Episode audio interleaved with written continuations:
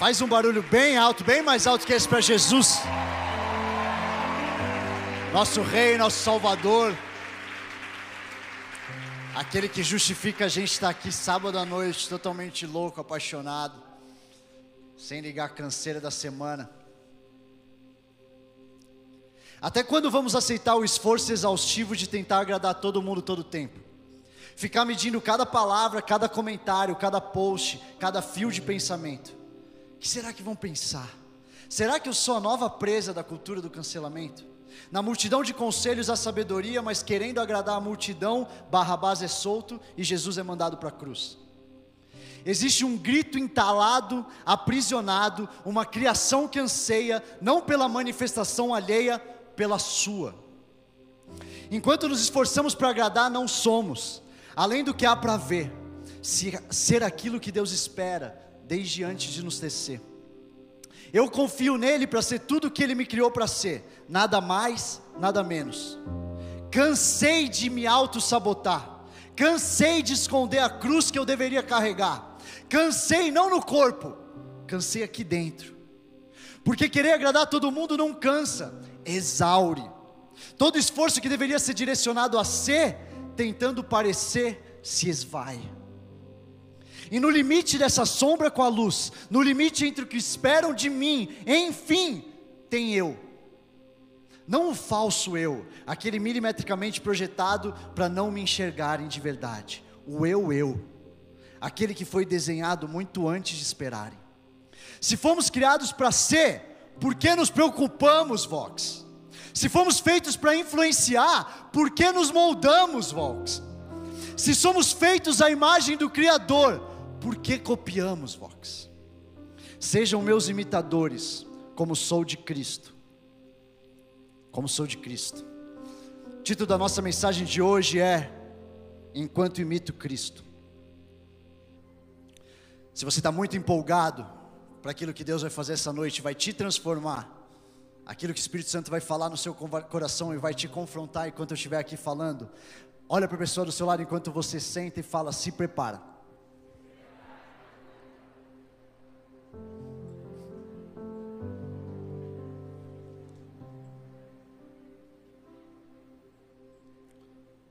Enquanto imito Cristo.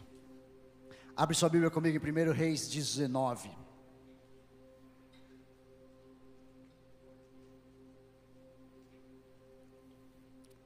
Quem está em casa assistindo a gente online, seja muito bem-vindo ao Vox. A gente ama vocês, a gente ama poder fazer isso para fora. Estava olhando nos comentários do chat ali, pessoas de fora do Brasil, fora de São Paulo. É um prazer ter vocês aqui com a gente também.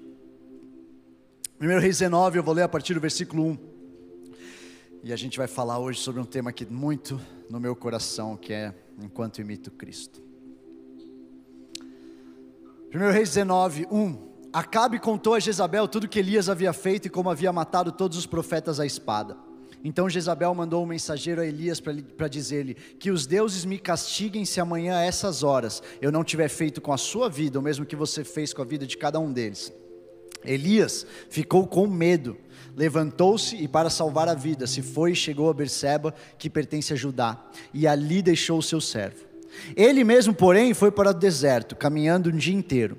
Por fim, sentou-se debaixo de um zimbro, sentiu vontade de morrer e orou: Basta, Senhor, tira a minha vida, porque eu não sou melhor do que os meus pais. Deitou-se e dormiu debaixo de um zimbro. E eis que um anjo tocou nele e lhe disse: Levanta-se e coma. Elias olhou e viu perto da sua cabeça um pão assado sobre pedras em brasa e um jarro de água. Comeu, bebeu e tornou a dormir. O anjo do Senhor voltou, tocou nele e lhe disse: Levanta-se, levante-se e coma porque a viagem será longa. Alguém fala aí, a viagem será longa. Então Elias se levantou, comeu e bebeu, e com força daquela comida caminhou 40 dias e 40 noites até Horebe, o monte de Deus. Ali entrou numa caverna onde passou a noite, e eis que a palavra do Senhor veio e lhe disse: O que você está fazendo aqui, Elias? Ele respondeu: Tenho sido muito zeloso pelo Senhor, Deus dos exércitos, porque os filhos de Israel deixaram a tua aliança, derrubaram os teus altares e mataram os teus profetas à espada. Só fiquei eu e eles estão querendo tirar minha vida. Versículo 11 é o último que a gente vai ler. Então foi-lhe dito: Saia daí e fique diante do Senhor no monte. Eis que o Senhor estava passando, e um grande e forte vento fendia os montes e quebrava as rochas diante do Senhor, mas o Senhor não estava no vento. Depois do vento houve um terremoto, mas o Senhor não estava no terremoto. E a gente vai parar aqui, você sabe que a história continua. O Senhor estava num sussurro falando com Elias, mas a gente vai focar um pouquinho antes dessa história. Ora comigo rapidinho antes de gente começar. Senhor Deus, muito obrigado por esse dia. Eu quero te agradecer pelos destinos que estão tocados, porque em cima de cada uma dessas cadeiras tem famílias sendo transformadas, tem vidas sendo cheias pela tua presença, pelo teu toque, que ele é único, ele é exclusivo e ele é tão profundo, é o único que pode nos salvar, nos resgatar, transformar toda a nossa vida, transformar o nosso passado distante em algo que é algo para o seu testemunho, para a sua glória e para a sua honra. Seja feita hoje, nessa noite, a tua vontade, Senhor. Que o Senhor fale com cada uma dessas vidas, que o Senhor possa me usar para trazer a palavra que o Senhor tem para a vida deles, de forma limpa, de forma é, direta e de forma profunda, em nome de Jesus. Amém. Deixa eu dar um contexto rápido do que estava acontecendo até aqui, um pouquinho antes de Elias chegar nessa posição que ele chegou, fugindo de Jezabel, dentro de uma caverna, perdido a ponto de querer tirar a vida dele. Pouco tempo antes disso aqui, Elias teve dois dos highlights da vida de Elias, provavelmente. Pelo menos aqueles que são mais pregados quando você ouve sobre Elias, Dois deles foram logo antes desse momento aqui. O primeiro deles foi quando Elias traz, ora e Deus traz fogo dos céus, consome o sacrifício. Ele estava, vocês lembram disso, né? Os profetas de Baal, ele fala: Eu quero ver o seu Deus, os seus deuses trazer o fogo para queimar, o meu vai trazer, o dele traz, queima. Depois os profetas de Baal são mortos. Isso foi aconteceu logo antes dessa passagem. E depois Elias vai para o monte e tem aquela outra passagem famosa sobre. Alguém aí? A nuvem do tamanho do punho de um homem, em que vem a chuva, como Deus tinha falado que viria, em que ele ora, em que ele se prostra, ele acredita naquilo, e ele vê a nuvem do tamanho do punho de um homem, e ele diz: Vai chover, e Deus traz a chuva. O que eu acho muito, muito, muito, muito, muito, muito incrível é como pode um homem que acabou de desafiar todos os profetas de Baal ver o fogo descendo dos céus. Eu não sei você, mas isso aqui é uma cena que me impressionaria. Um pouco o fogo descendo dos céus depois dele ter feito toda aquela parada e dele ter todo mundo olhando, todo mundo olhando, e o fogo desce dos céus e consome, e depois ele vê aquela, o cumprimento da promessa, e ele acredita que aquela nuvem vai ser a chuva, a chuva vem, alguém que tinha visto já Deus ressuscitar. A pessoa dos mortos, essa pessoa de repente se enche de medo de uma mulher cheia de orgulho. Eu não sei você, mas isso aqui faz minha cabeça ficar meio como é que ele chegou aqui? E talvez você tenha ouvido o meu texto no começo e está ouvindo isso aqui está falando, cara, o que, que tem a ver essa história de Elias com a história da gente querer agradar os homens o tempo inteiro e da gente viver? E eu quero dizer para você hoje, eu fico pensando, o quanto o jeito que a gente, jovem nessa geração, está vivendo, não se parece muito com aquilo que Elias experimentou dentro de uma caverna. Perdendo totalmente o senso do big picture do tudo que Deus está fazendo, porque de repente está se sentindo ameaçado com o que alguém pode fazer contra você. E de repente você perde a noção do seu Deus por aquilo que alguém pode fazer contra você. E de repente você está aprisionado, medindo cada pensamento seu e você nem percebeu que você está aprisionado, porque você está pensando tanto no que os outros vão pensar sobre você, que você já não mais vive, você simplesmente emula o que você acha que a pessoa está esperando que você seja. Isso me faz lembrar quando eu estou lendo os evangelhos, eu não sei você, quando eu estou lendo os evangelhos, às vezes eu fico indignado com os discípulos. Que eu fico assim, cara, você andou com Jesus. Eu não sei se eu devia chamar os discípulos de cara. Eu acho que eu, eu acho que eu não falo bem assim. Eu falo, Pedro, eu Você andou com Jesus por todo esse tempo, você viu ele fazer tudo isso. Você não tem fé para acreditar nisso? Outro dia eu estava lendo Lucas e eu tinha acabado de ler a multiplicação dos cinco pães e dois peixinhos, e daí chega a multiplicação dos sete pães e dois peixinhos, e o que, que eles fazem? Você já, você já se indignou com isso ou fui só eu? Tipo assim, de novo? É, ah, é. A gente não, é, não como, é, como é que a gente vai fazer para multiplicar, para alimentar essa galera? Tipo assim, ô oh, meu irmão, você não lembra não? E Jesus várias vezes fala para eles: vocês não entenderam de repente vocês estão no barco com medo e vocês estão achando o que é o fermento, se é o fermento do pão. Você não entendeu que eu posso multiplicar o pão. E aí, quando eu fico indignado com ele, sabe o que eu lembro? Da minha falta de fé. Porque eu lembro de quantas vezes Jesus já fez na minha vida, e quando eu chego numa impossibilidade, de repente tudo aquilo que ele fez é apagado na frente da impossibilidade que parece ser muito maior. E Jesus já multiplicou cinco pães, mas agora é sete pães, é mais ainda. Mas eu olhando para aquilo, eu estou olhando para a multidão e eu estou dizendo: o que, que eu vou fazer agora? Como é que eu faço para alimentar essa multidão, Jesus? E essa indignação dos discípulos de repente se volta para mim, se volta para a gente. Como, como é que a gente pode chegar nesse lugar em que a gente não entende que o medo e a ansiedade não fazem o menor sentido quando você entende o big picture. Quando você vê a vida de Elias, você fala, como, é que você ficou com medo assim? E eu queria que a gente olhasse para a gente hoje e dizer, como é que eu fiquei com medo assim? Eu sinto Deus hoje virando esse espelho e dizendo, como é que você ficou, como é que você entrou nessa caverna? Será que essa caverna é um lugar que você pode sair? E eu quero te dizer hoje, sim. Sim, em Lucas 8, a passagem do semeador que vocês, conhecem, os quatro solos, inclusive o pastor Tito pregou sobre isso no domingo aqui na Zion. O terceiro solo é que cresceu entre espinhos, foram sufocados com as preocupações e as riquezas e os prazeres dessa vida. Os seus frutos não chegam a amadurecer. E eu fico pensando, será que as preocupações e o medo e ameaça e aquilo que a gente acha que a gente está esperado a ser, não estão se transformando muito maiores daquilo que o nosso Deus já fez na nossa vida? E eu quero passar um pouquinho, quase versículo a versículo por aqui, depois a gente vai continuar um pouco sobre entender o que, que Paulo está falando para a gente quando ele fala: imitem a mim como eu estou imitando a Cristo. E eu acredito que isso aqui vai ser Deus quer falar uma coisa muito, muito, muito, muito única. Essa semana foi muito linda enquanto eu estava orando por isso e orando por vocês, para que Ele pudesse falar. Mas antes eu quero começar com uma pergunta que eu não sei se você já se fez olhando para esse texto. Por que, que Jezabel enviou um mensageiro? Já parou para pensar isso? Porque se Jezabel queria matar Elias, por que ele não foi lá e matou? Você concorda que quando alguém quer fazer mal a outra, é muito mais fácil chegar lá e fazer mal do que falar, ô, oh, Vou fazer mal, viu? Ô, se liga aí, eu vou te dar um soco na cara. Tá ligado o valentão na briga? Me segura. Eu vou te dar um soco, hein? Eu vou te dar um soco. Por que ela foi avisar? Eu creio, eu queria sugerir, que talvez Jezabel tivesse Temor dos homens, o que, que eles iam pensar, porque Elias era um profeta de Deus e ela não saberia o que, que seria se fazer contra ele. Mas o que ela faz?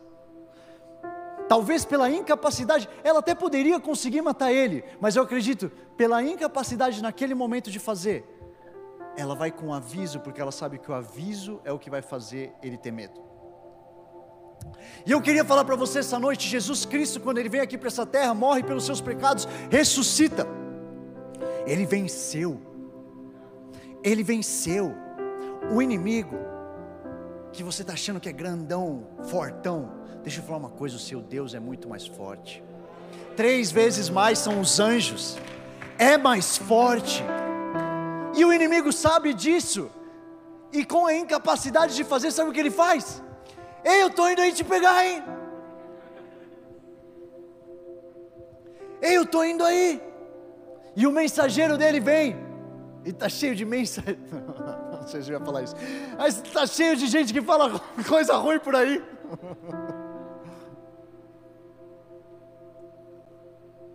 E a gente está com medo do mensageiro, não percebendo que na verdade, na verdade, o Deus que lambeu com fogo ele é mais poderoso do que qualquer pessoa que pode tentar chegar perto de você, qualquer pensamento, qualquer cancelamento, qualquer dislike, Ele é mais poderoso, Ele é maior do que isso.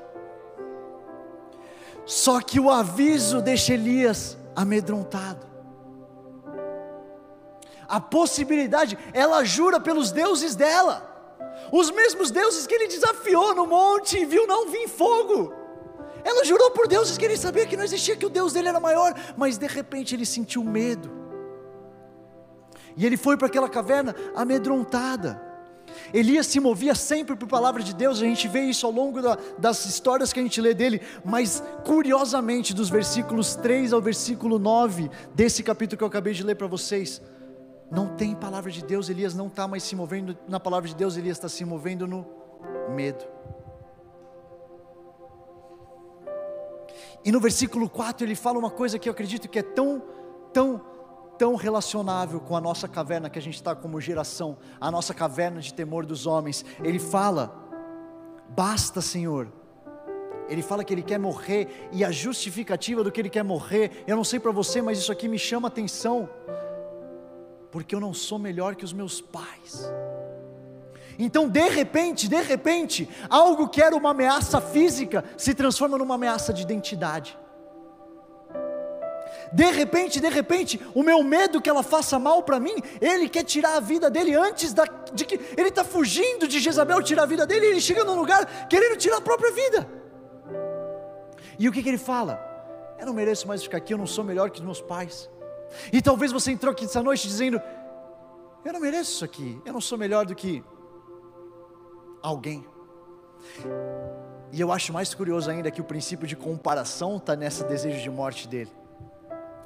E será que isso fala sobre a nossa geração na caverna? Entuchado na caverna porque eu estou me comparando com todo mundo e eu estou achando que eu não sou melhor que eles e por isso, pelo meu medo, eu não mereço estar aqui. E se eu te disser que Deus deixou algo na sua mão que é para ser diferente de todo mundo da sua volta? André, como é que você está falando isso? Sim, Deus criou você sabendo os fios de cabelo da sua cabeça. Deus criou você com uma identidade única. Sim, você vai ser diferente. Não, isso não vai te deixar numa crise querendo tirar a sua vida.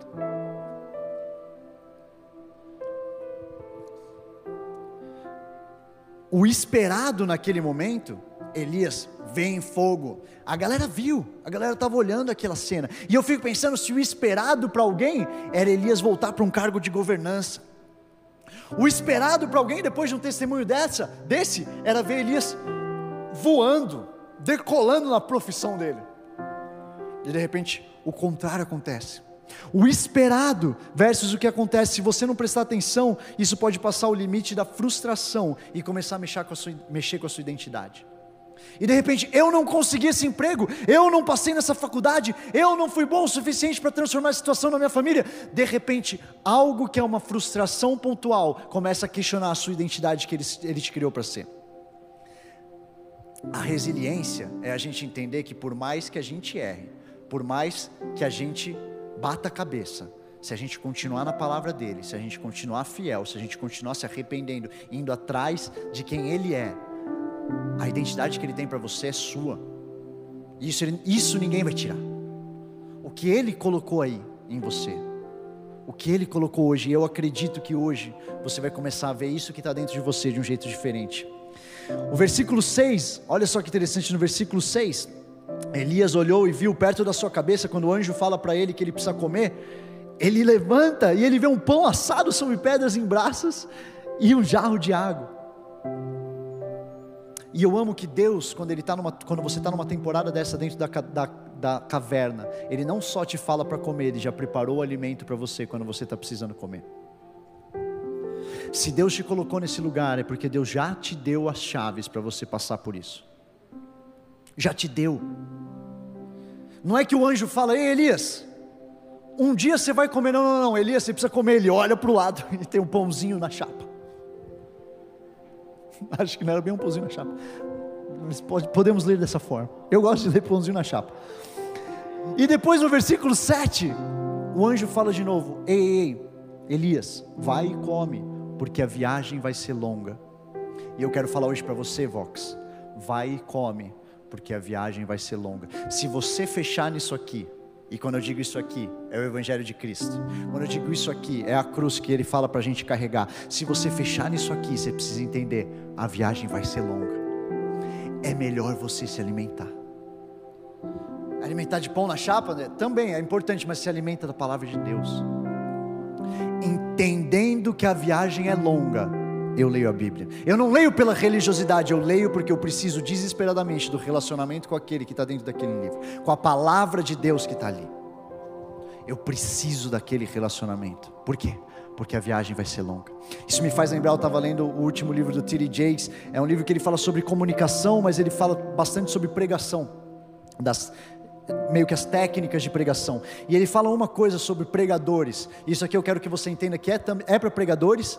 Se você sente que você um dia vai estar tá pregando, mas isso aqui também é para você em qualquer área que Deus chamou para fazer. Ele, ele conta a história de um jovem que ele foi para um lago e tinha um pregador super experiente que estava pescando no lago. E o pregador estava pescando no lago meio, lago meio congelado. E o jovem chega perto dele e fala: Ei, eu preciso daquilo que você carrega, eu preciso entender o que, que eu faço para ser um bom pregador.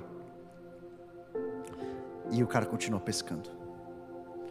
E ele vai lá e fala: Por favor, você não está entendendo, eu preciso, eu preciso. O que que eu faço? Qual que é a técnica? Me dá aí, me dá aí, qual que é o começo, meio e fim? Os três pontos que todo mundo vai cair no chaba. Qual que é, qual que é o macete da pregação? E o cara continua pescando. E você não está entendendo, eu estou desesperado. Eu preciso disso para mim. E de repente o cara mais velho agarra esse menino e joga para dentro do lago. E quando ele joga para dentro do lado, o menino se desespera, falando: Eu não sei nadar, eu não sei nadar. E ele começa a tentar buscar o ar, e ele se afoga, e ele sobe, e ele se afoga, e ele sobe, e o cara continua pescando, enxergando aquilo. E quando o menino já está quase desistindo, quase lutando pelo último fôlego, ele tira ele da água, bota aqui em cima. E o menino indignado, tipo assim, tudo bem, você não vai me ensinar, você não precisava me matar. Mas ele fala assim: sabe quando você estava subindo para esse último gole de ar antes de você ceder? E o menino fala: Sai, sei. E ele fala assim: Você tem que querer como você quis esse ar. You gotta want it like this. A viagem é longa, Vox. You gotta want it like this. Quanto que a gente está disposto a pagar o preço? Não pelo hype, não pela circunstância, no secreto. O quanto você está disposto. É que nem o último ar que você pegaria para você se manter vivo. Aquilo que Deus colocou no seu coração, seja a pregação, seja a influência na sua esfera, o quanto você está se preparando para isso. Porque a viagem é longa. A viagem para quem quer influenciar as esferas, como eu sei que está cheio de gente aqui, ela é longa. Sabe qual é o problema? O problema é um monte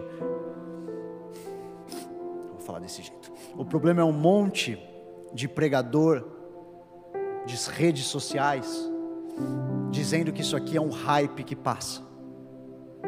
E você assiste 30 segundos em 30 segundos, vídeos de 2 minutos de 2 minutos, pregações ótimas de 5 minutos que transformam a sua vida por meio dia.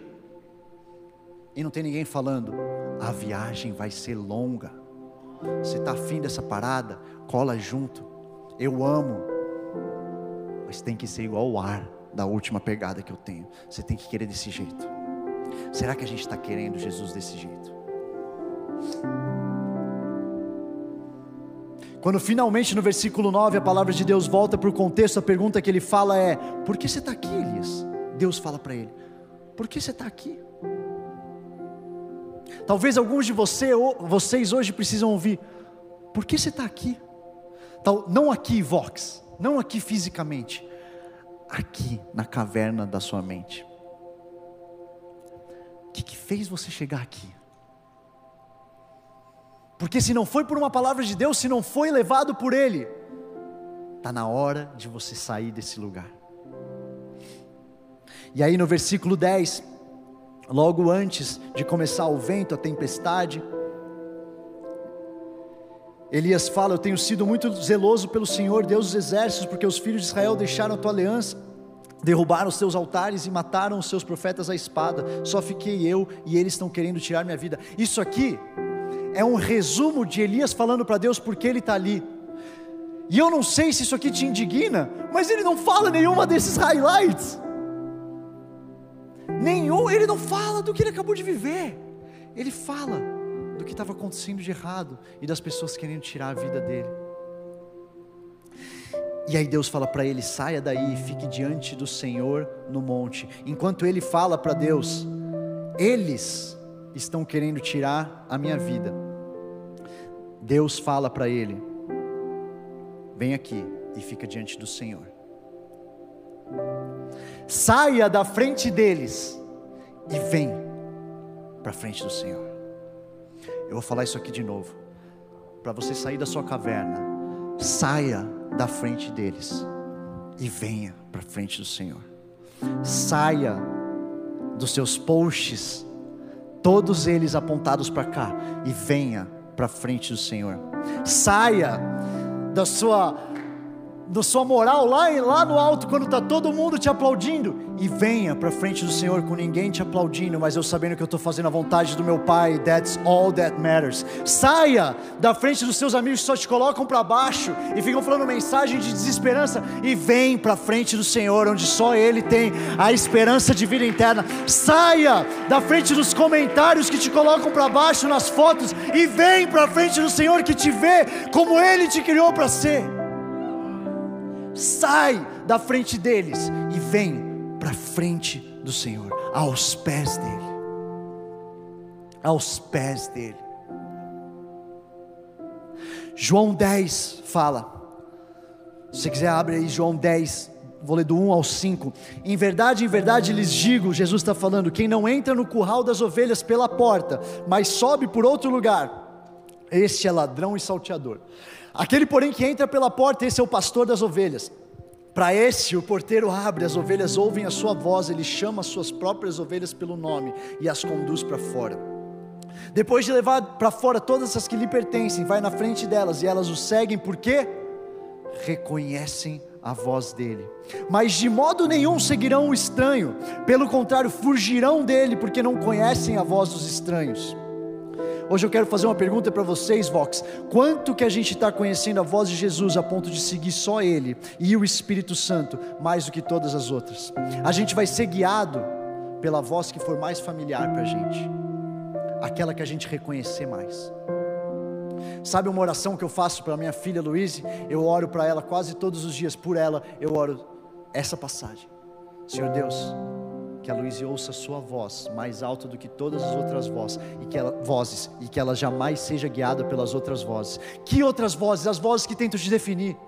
As vozes que tentam te falar se você é bonito ou feio, baseado nos likes que você tem. A foto, a, as vozes que tentam guiar a tua carreira, falando mais alto do que a voz daquele que te criou para fazer o que você faz. A voz daqueles que estão ao seu redor, só desejando mal e invejando aquilo que você carrega, versus a voz daquele que está te equipando para essa temporada, para fazer aquilo que ele te criou para ser. Que eu quero falar, Vox, está na hora da gente ouvir mais a voz dele, a ponto da gente reconhecer mais ela do que toda a desesperança que está sendo declarado. Ah, mas todo mundo à minha volta acha que eu não vou conseguir fazer essa viagem. Tá bom, o que, que seu pai está falando? Todo mundo na minha família acha que essa faculdade não é para mim. Tá bom, o que, que seu pai está falando? Todo mundo no meu trabalho acha que eu não sou a pessoa certa para esse emprego. Tá bom, o que, que seu pai está falando? As minhas ovelhas seguirão a minha voz, reconhecerão somente ela. Será que você está reconhecendo a voz de Jesus a ponto de nem ouvir as outras? Ah, vocês estão falando isso aí? Legal que você acha isso aqui. Jesus está falando outra coisa. Eu estou seguindo ele. Ah, a, galera ali está falando isso aqui. Engraçado, eu não estou reconhecendo essa voz acho, acho que eu não estou muito familiarizado com o seu idioma. Deixa eu ir para isso aqui. Está na hora da gente se familiar, familiarizar tanto com o idioma falado por Jesus, que todos os outros vão parecer outra língua. Você está, é, desculpa, é, acho que eu não sei falar a língua dos invejosos tão bem. Deixa eu seguir meu Jesus aqui.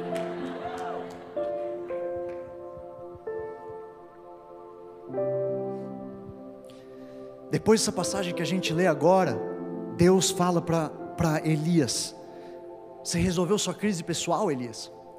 Resolvemos isso aqui que estava te colocando para baixo? Deixa eu te dizer um negócio. Vai lá ungir Azael como rei, da Síria, Jeú como rei de Israel. Jeú, aquele que ia matar a mesma pessoa que estava ameaçando Elias para botar na caverna, e ele precisava entender que ele não seria morto por ela, mas na verdade ele ia ungir a pessoa que ia ir lá e ia matar Jezabel no fim. Mas e se ele tivesse se matado, porque ele tinha entendido que ela poderia matar ele, mas na verdade ele tinha que ungir a pessoa que ia ir lá matar Jezabel no fim? E será que as pessoas que foram ungidas para transformar essa nação estão sendo todas amedrontadas por causa daquilo que elas mesmas foram criadas para transformar?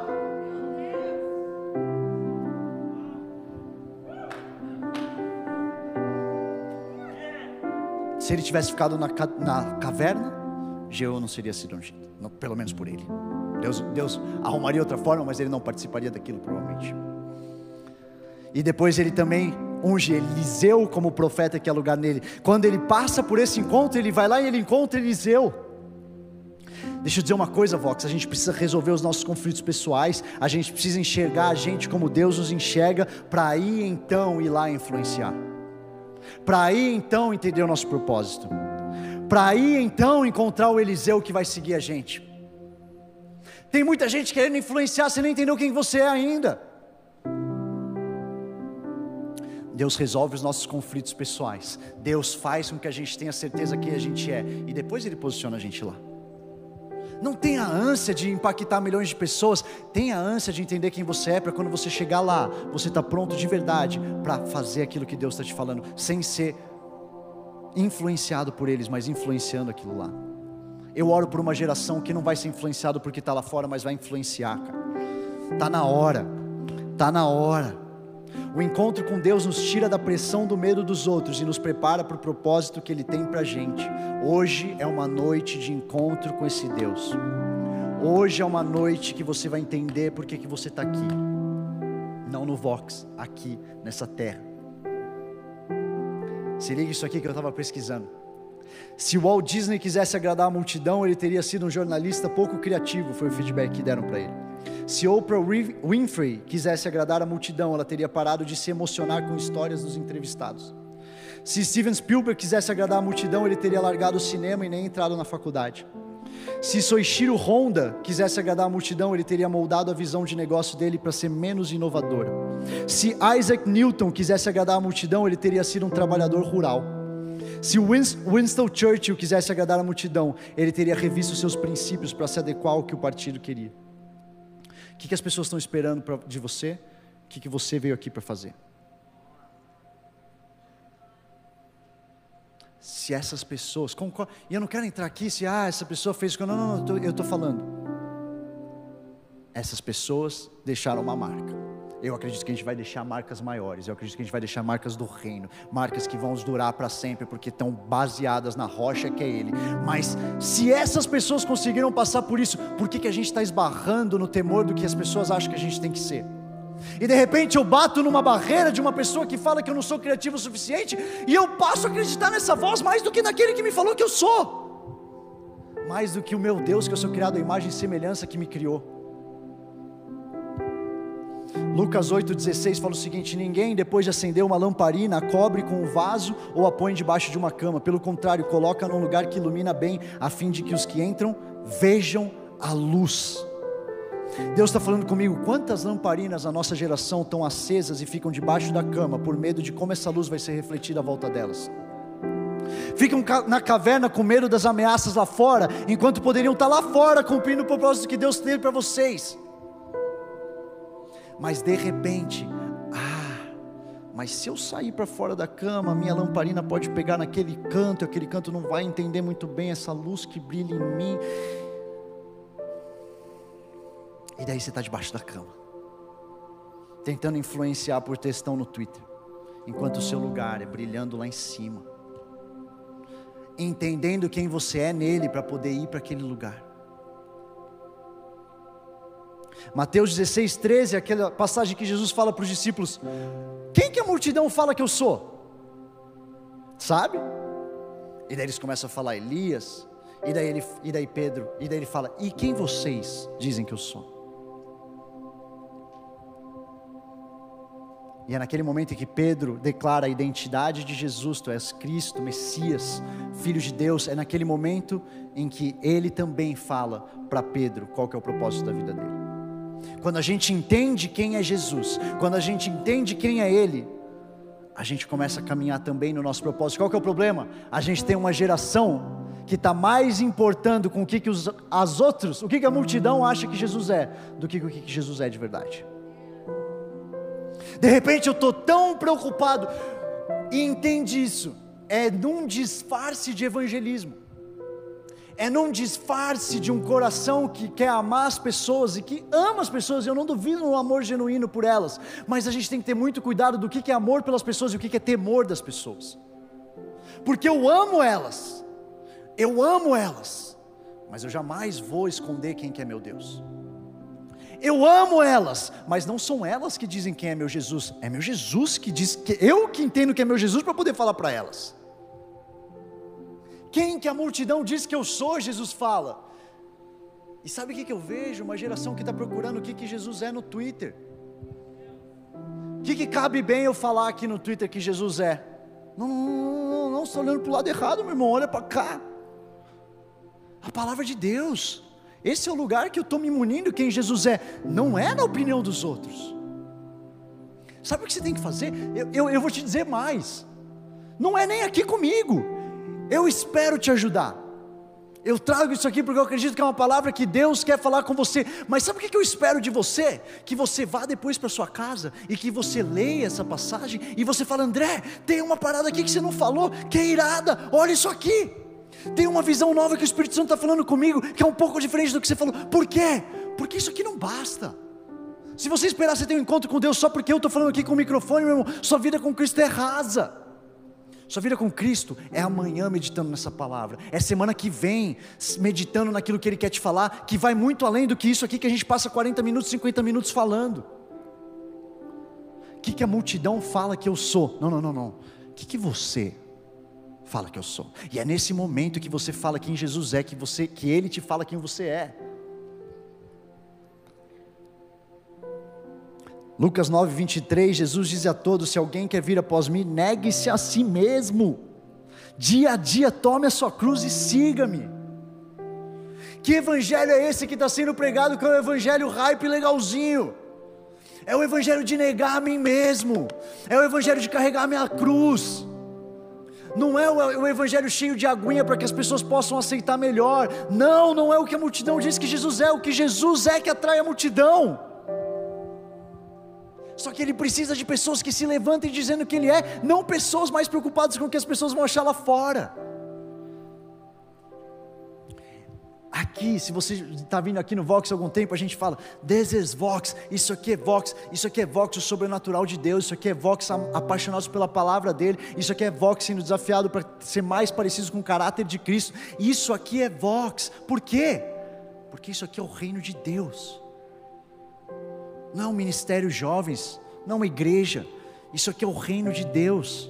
E eu não vou moldar o reino de Deus para que seja mais palatável para quem vem ali, eu vou expressar o reino de Deus e é isso que atrai. Enquanto eu estiver preocupado demais com o que a minha imagem vai ser, o que, que o vídeo que tiram de mim, sabe qual que é o problema? Uma geração que está vindo agora, que talvez muitos de vocês fazem parte, é uma geração, eu, eu tenho 31 anos, eu fiz muita coisa errada nos meus 15, 16, 17, 18, 19 anos. Naquela época eu não tinha tanto vídeo me filmando para que eu pudesse virar meme. Essa é uma geração que está vivendo com câmera apontada para você enquanto você está passando pelo seu processo com Cristo. E está cheio de gente querendo te julgar pelo um processo que talvez muita gente passa também. O que é importante? Fica preocupado com a câmera, fica preocupado em agradar o seu Deus, fica preocupado em fazer aquilo que Ele está te pedindo, a lei dele, santidade, ser separado do mundo para seguir aquilo que Ele pede para a gente. Tem um padrão no nosso meio, e é um padrão que o mundo não entende. A Bíblia fala que Ele escolheu as coisas loucas do mundo para confundir os sábios, e a gente está tentando ser mais sábio que os sábios. Tem coisa que a galera lá não vai entender, e ainda assim eu vou seguir fazendo, porque se meu Deus falou que é para eu fazer, é o que eu vou fazer. Eu amo isso aqui, cara. Lucas 9,51 fala uma passagem que diz assim: Aconteceu que ao completarem os dias em que seria levado para o céu, isso aqui Jesus está quase indo para encontrar a cruz, para encontrar o propósito dele. Jesus manifestou no semblante a firme resolução de ir para Jerusalém. E enviou mensageiros que fossem na frente, indo eles entraram numa aldeia de samaritanos para lhe preparar pousada, mas não o receberam porque o aspecto dele era de quem decisivamente ia para Jerusalém. Os samaritanos acreditavam que não era aquele lugar que ia adorar a Deus e tinha uma grande rixa, uma grande é, disputa ideológica ou teológica entre eles para entender aonde era o lugar de adoração. Mas sabe o que, me chama atenção? E aí depois essa passagem, quando acaba, que os discípulos vêm para ele e falam: Você quer que a gente desça, peça para Deus mandar fogo dos céus? Jesus falou: oh, Calma aí, irmão, tá, tá tudo bem, segura aí. Mas sabe o que eu amo disso? Que Jesus tinha no semblante dele a firme convicção de que ele estava indo para Jerusalém, a ponto daqueles que se incomodavam com aquilo rejeitar ele naquele lugar. Será que a gente tem uma geração que tem no semblante a firme convicção daquilo que a gente vive? A ponto de incomodar quando a gente entra nos lugares.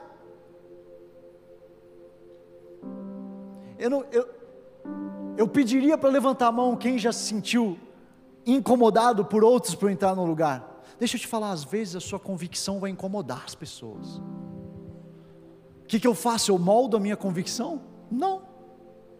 Eu continuo com a minha convicção, só não naquele lugar. A sua convicção estabelece o lugar que você vai.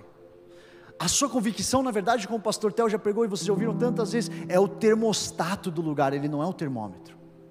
De repente, o que, que mudou nesse ambiente? Um filho de Deus entrou. De repente, esse lugar está diferente, essa, essa empresa que nunca foi desse jeito, o que aconteceu? Ah, tem um estagiário novo aí que começou a entregar café para a galera. Não sei o que aconteceu, mas mudou as coisas aqui. Será que o seu semblante passa a convicção do seu propósito? Mesmo a ponto de não te entenderem ou não te receberem?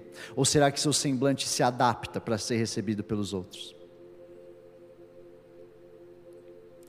Chegamos, 1 Coríntios 11.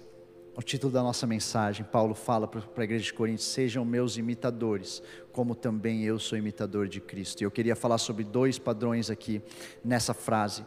Primeiro, existe um padrão. Paulo só consegue falar sejam meus imitadores, porque a segunda parte da frase é como eu sou de Cristo.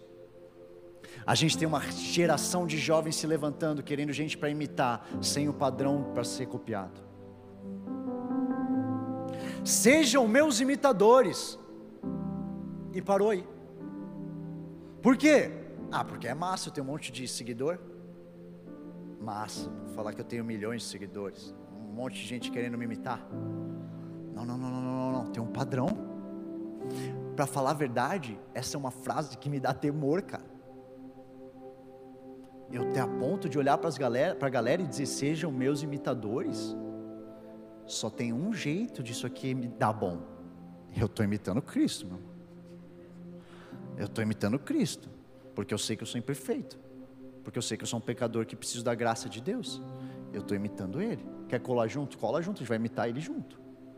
E qual que é a segunda parte? Entendendo que tem um padrão. A moda, ela é estabelecida por nós e não copiada. Porque a gente está olhando para o padrão e não esperando que me copiem, é um movimento contínuo. Olhando para Jesus e a galera vindo, olhando para Jesus e a galera vindo. Eu não estou, vem, vem, vem, vem, vem. E de repente eu fiquei mais importante que Jesus. Deus, cara, Deus me livre desse momento. Você vai perder o reino enquanto você copia o mundo. Eu quero te falar uma coisa hoje, Vox. Toma cuidado com quem você inveja. Toma cuidado com quem você inveja. Com a pessoa que você acha que tem a vida perfeita. Um cara que posta os stories mais irados. Quero contar uma história para vocês. Tinha um cara que, amigo do meu pai, eu cresci como criança admirando esse cara. Ele era um cara super bom nos esportes, ele era tipo saradão, fortão, o cara que fazia as paradas bem. E eu lembro que eu cresci admirando ele. E outro dia, encontrei a pessoa, e eu estava pensando, eu fui conversar com meu pai, e eu, cara, esse mesmo cara que eu admirava pelas coisas aparentes quando eu era menino, foi um cara que traiu a esposa, foi um cara que não segurou o casamento, foi um cara que não tratou os filhos como hoje eu quero tratar os meus filhos. Isso me faz pensar. Qual que é a versão que você está invejando de alguém sem saber a história toda da vida dele ou dela? É um padrão que a gente copia. Eu estava vendo um, um, um, estudo de uma agência de futurismo chamada Box 1824. E ela fez um estudo que ela falava sobre a era da pós-influência. E essa era da pós-influência, ela veio. O que eles definiam é que agora são grupos menores. Então, a tendência é cada vez menos ter influenciadores que influenciam multidões, milhões de pessoas, mas tem influenciadores que influenciam um grupo menor. Por quê? Porque começou a onda de influenciadores e de repente as pessoas perceberam que aquilo que elas estavam sendo influenciadas era uma marca pagando para uma pessoa dizer que gostava. O começo da influência, lembra? Agora todo mundo sabe. Agora tem lei que fala patrocinado, mas no começo não era assim. No começo era um monte de gente querendo a vida daquela pessoa, sem nem perceber que tinha alguém pagando para ela para que você se interessasse pelos produtos dela. E eu queria dizer, quem é que você está copiando hoje? Quem é que você está referenciando a sua vida hoje? Porque sabe um problema da nossa geração e de igrejas que estão surgindo e de pregadores que estão surgindo? A gente olha para 1 Coríntios 9, em que Paulo fala: Porque sendo livre de todos, fiz-me escravo de todos, a fim de ganhar o maior número possível. Para com os judeus, fiz-me judeu, a fim de ganhar os judeus, para os que vivem sob o regime da lei. Vocês sabem disso aqui? E a gente não entende que essa passagem, ela faz sentido quando você olha o contexto geral do que Paulo vivia. Porque senão, você começa a achar que a sua vida ela é definida do fora para dentro e não do dentro para fora. Sabe por que, que Paulo conseguiu para os judeus se fazer como judeus e os sem leis como os sem leis? Porque ele sabia o que estava aqui dentro. Porque ele tinha convicção de que ele estava imitando a Cristo, de que era esse que ele estava copiando. Qual é o problema da nossa geração? Sob um pretexto de evangelismo que é digno, da gente querer alcançar mais almas. Qual que é o problema? A gente está confundindo com isso com eu sou definido por aquilo que está de fora, e aí aquilo que está de fora define o que está dentro de mim. E aí eu nem sei porquê, mas eu estou repetindo as coisas que as pessoas falam lá fora. E eu nem sei porquê, mas eu estou colando com a galera que está fazendo esse tipo de coisa.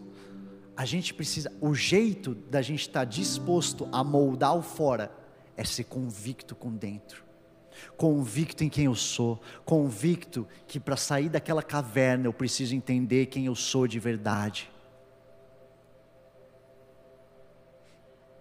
Mateus 15, 11, Jesus fala que o, o que contamina a pessoa não é o que entra pela boca, mas o que sai da boca. Isso sim contamina a pessoa, de dentro para fora e não de fora para dentro. É o que sai da boca. É porque eu sei quem eu sou e de quem eu sou que eu posso alterar a forma como comunico para salvar alguns. Não é a forma que define quem eu sou. Escuta isso aqui, Vox. E eu falo isso aqui como uma oração, mas eu falo isso aqui como uma declaração de fé. Isso aqui, isso aqui, quando eu falo, eu estou falando do Vox, mas eu estou falando Zion, eu estou falando da Igreja de Cristo. Isso aqui deveria ser o centro de influência da moda. Isso aqui devia ser o centro de influência das artes. Isso aqui deveria, deveria estar pautando o que falam no, na indústria do entretenimento. Isso aqui deveria estar pautando o que as pessoas estão falando como meios de comunicação. Nascendo daqui. Daqui, porque se você acredita que você é criado à imagem e semelhança do Criador dos céus e da terra, por que, que a nossa geração está copiando e não influenciando? Por que que os novos designers da moda não estão aqui? Por quê? Por que, que os novos nomes da música não estão aqui? Não aqui se moldando para parecer como os nomes lá de fora do pop, aqui gerando aquilo que é cultura do reino, que é interessante o suficiente para pautar lá fora. Será que você acredita nisso? Será que você acredita nisso? Será que o seu semblante pode passar essa convicção? A ponto das pessoas lá fora serem mais interessadas com aquilo que está vendo aqui, do que você interessadas em agradar eles.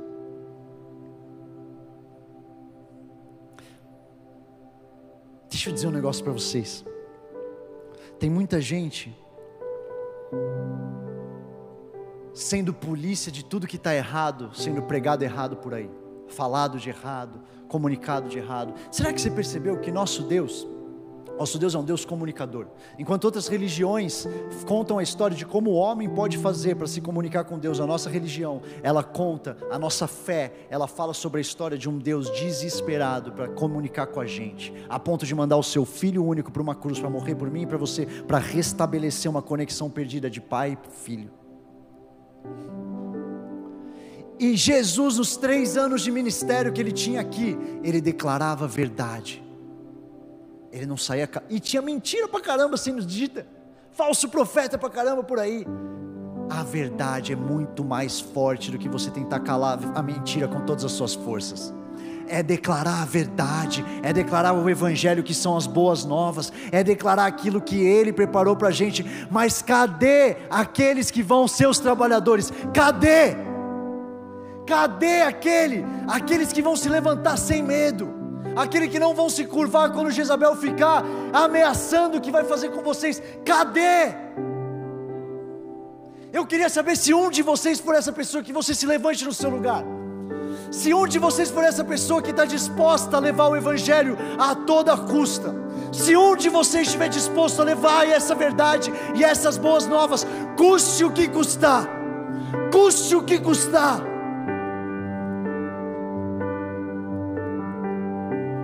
Jesus investiu 100% do ministério dele em declarando a verdade. Será que a gente vai investir a nossa vida declarando aquilo que ele confiou para a gente declarar? Ou será que a gente vai continuar numa caverna com medo da opinião do mundo? Não mais. Não mais. Vão me chamar de doido? Deixa eu falar um negócio para vocês. Se for pelo Evangelho, se for com Jesus, se for com as coisas certas e não fazendo atrapalhada lá fora, eu quero ser doido. Porque se isso aí que está acontecendo no mundo é normal, eu quero ser doido. I wanna be weird. Eu quero ser doido no lugar que eu vou. Eu quero ser aquele esquisito. Não esquisito que vai, daqui a pouco as pessoas estão falando coisas bem esquisitas, estão falando, ah, o André falou lá no Vox que estava tudo bem. Eu estou falando, fazendo aquilo que Deus te chamou para fazer, sendo direcionado pelo Espírito Santo sendo separado, santificado dos padrões do mundo. Se o que o mundo está falando para fazer é normal, eu quero ser anormal. Se o que o mundo está falando sobre família é o novo normal, eu quero ser doido por aquilo que está na Bíblia sobre o que é família. Porque se tem um monte de gente com medo de se destacar, deixa eu te falar uma coisa: a nossa fé é uma fé que vai te custar. É uma fé que vai custar. Talvez vai custar o seu nome, talvez vai custar as suas amizades, talvez vai custar relacionamentos, talvez vai custar a vergonha que você vai passar. Será que alguém quer ser doido junto comigo? Será que alguém está de verdade disposto a ser transformado nessa noite por aquilo que é a imagem que Deus tem sobre a sua vida? Eu queria convidar você, se você sentir a vontade, a fechar os seus olhos nesse momento. Hoje, enquanto eu orava por essa noite, eu sentia grilhões caindo correntes caindo pelo salão.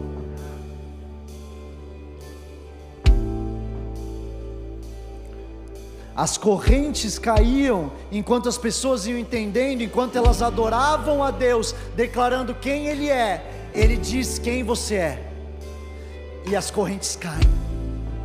Eu não sei qual que é a corrente que te prendeu. Eu não sei qual que é esse anseio, talvez você como eu um dia estava travado por esse medo inconsciente de precisar agradar todo mundo o tempo todo. Deixa eu te falar uma coisa: é uma meta inalcançável. Nem Jesus agradou todo mundo que não estava aqui. Você está tentando agradar por quê? enquanto a gente adora Ele, enquanto a gente declara a verdade, assim como Pedro declarou: Tu és o Messias, Tu és o Senhor e Salvador da minha vida. Ele declara quem você é, não o mundo, não a sua família, não os seus amigos. Ele declara sobre a impossibilidade do seu chamado, a possibilidade do Deus do impossível.